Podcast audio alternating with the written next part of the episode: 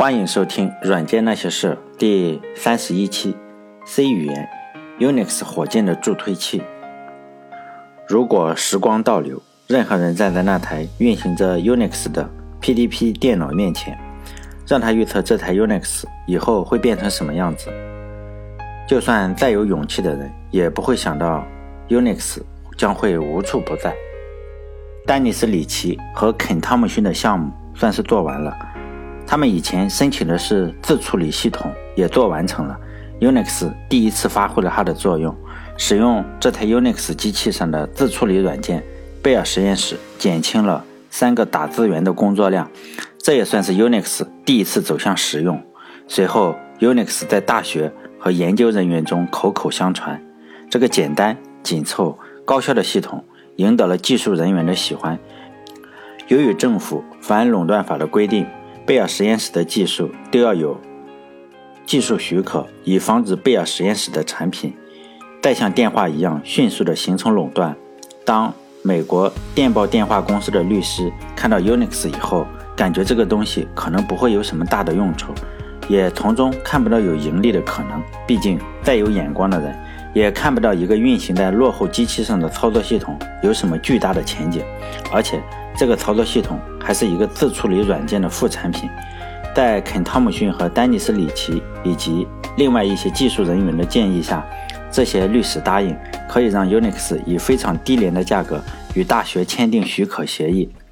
毕竟，在无利可图的项目里，给贝尔实验室赢得一个慷慨大方的名声，也算是不错的选择。很快，大学的研究人员也喜欢上了 Unix，像加州大学伯克利分校。斯坦福大学、卡耐基梅隆大学纷纷的将自己的机器替换为 Unix 操作系统，因为 Unix 操作系统所需要的硬件环境非常的低，可以以非常低的价格购置一些机器，只要运行 Unix 就能获得很高的性能。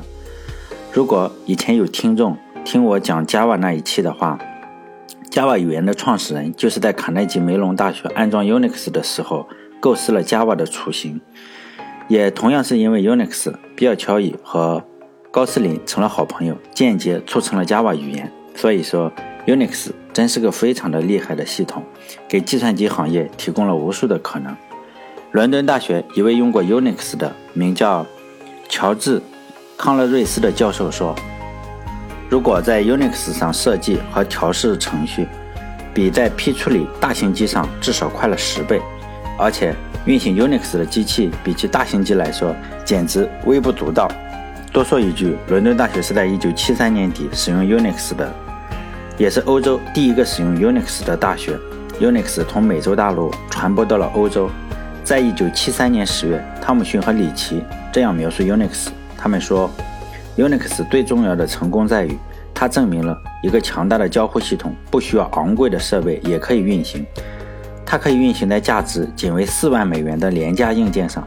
要知道，当时一台大型机的价值数百万美元，而且易用性还远不如 Unix。贝尔实验室还公布了操作系统的源代码，公开了 Unix 的细节。汤姆逊和里奇编写了用户手册。我还找到了里奇和汤姆逊写的第一版的手册，一个 System 调用的说明书。我把这个照片放在微信公众号“软件那些事”里，如果有兴趣的读者可以看一看。我们通过这张图可以看出，当时汤姆逊的名字使用的叫 King，里奇使用的是他名字的首字母缩写 DMR。在 Unix 手册中记录了该操作系统的方方面面，甚至该手册还有专门的一章用来记录目前已知的 Unix 未修复的 bug。这种坦率和真诚让人不得不爱上 Unix。当第一版的 Unix 是使用汇编语言开发的，因为当时还没有更好的工具来开发 Unix。因为当时 Unix 需要运行在多种电脑之上，可移植性成了当时的迫切需求之一。于是，丹尼斯·里奇当仁不让地接受了发明一种新语言的任务。如果要仔细地追究起来，C 语言和 Unix 一样。最初的根源都可以追溯到那个失败的 Multix 项目上。Multix 项目组在试图完成一个伟大的操作系统之外，还延伸出来了一种名字叫做 BCPI 的编程语言。当时 Multix 项目使用的主要开发语言是 PL 语言，这个语言试图将 Fortran、COBOL 和 Argo 语言的优点相结合，结果弄出来了一个四不像。但是这个语言也有非常多的先进理念，但是以当时的眼光来衡量，都有点太先进了。由于 Unix 借鉴了很多 Multics 的经验，因此汤姆逊在 Unix 编程语言上也借鉴了不少 BCPL 的经验。汤姆逊将这个 BCPL 语言简化过以后。将它称之为 B 语言，这种语言和 Unix 一样，都可以运行在非常差的硬件之上。BCPL 语言和 B 语言都是无类型的语言，在早期的硬件里，无类型是没有什么问题的，因为在当时的计算机里都是处理十六位，当比较强大的计算机可能能够处理三十二位。但是等到了1970年，PDP 十一这个机器出来，已经在硬件上可以识别多种数据类型了。这个时候，编程语言就要支持整形、浮点型等不同的类型。有了硬件以后，软件也必须要跟得上。在一九七二年，李奇基于 B 语言创造出来了 C 语言，使程序员能够使用支持数据类型的电脑。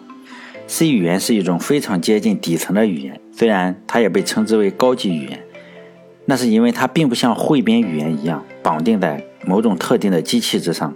有了 C 语言之后，程序员就可以使用高级编程语言对操作系统进行编程了。在此之前，系统编程只能是用汇编语言来完成。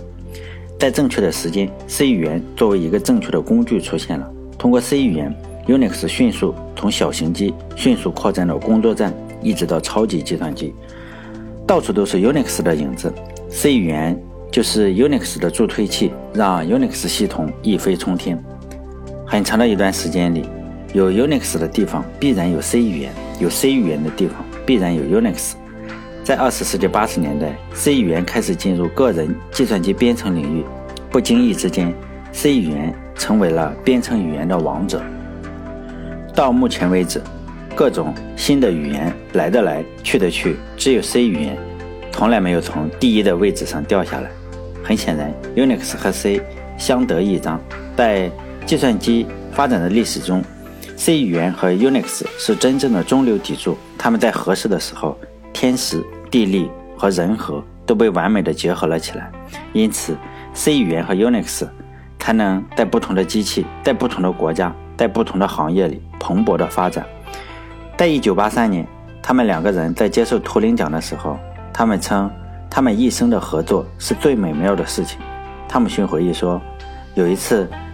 他们两个彼此写下了二十行汇编代码，比较之后发现他们的代码竟然一个字也不差，完全一模一样。汤姆逊总结说：“和里奇合作创造出来的成果，远远超过他们各自工作做出的成果。”在 Unix 大行其道的时候，俗话都说“人红是非多”。Unix 的巨大成功，自然让很多人对此垂涎欲滴。一场暗流涌动的争夺战即将开始。有好几家公司都宣称对 Unix 拥有所有权，Unix 即将进入风雨飘摇的一段岁月。人性的贪婪，在这场 Unix 版权之中的战斗中显露无遗。下一期我将会讲 Unix 版权之争这段不堪回首的往事。好，谢谢大家。